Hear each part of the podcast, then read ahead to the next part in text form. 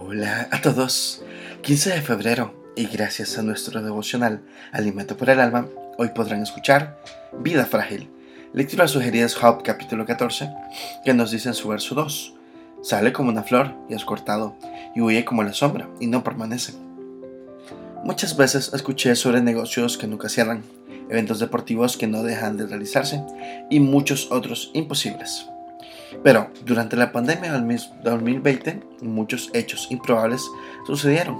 Se cerraron fronteras, negocios y ciudades completas. Recuerdo claramente el temor de muchas personas. La mayoría tuvieron que permanecer en sus casas. En mi caso, debido a mi trabajo relacionado con el área de la salud, tenía un documento de salvoconducto que me permitía circular libremente. No era nada agradable, Prácticamente las calles estaban vacías, la circulación estaba restringida, la policía me detenía con frecuencia, me dejaban ir al mostrarles mis documentos, pero era algo realmente incómodo.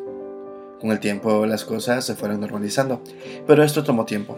Una cosa que me afectó mucho fue hablar con compañeros de trabajo personalmente y por teléfono y días después darme cuenta que estaban internados en el hospital.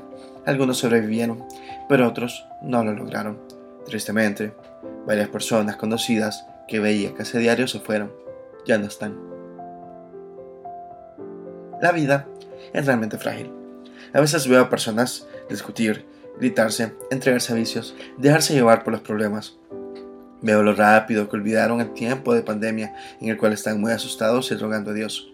Olvidaron lo frágil que es la vida de los seres humanos. Un día tenemos vida y al otro ya no. En un instante las cosas cambian ese ser querido está y después no. Familiar, compañero, amigo, vecino, en cualquier momento todo puede cambiar. ¿Cuál debería ser nuestra actitud hoy y en este momento ante una vida tan frágil? Devocional escrito por Francisco Franco en Honduras. Hoy es tiempo de buscar a Dios. Muchas gracias por escuchar.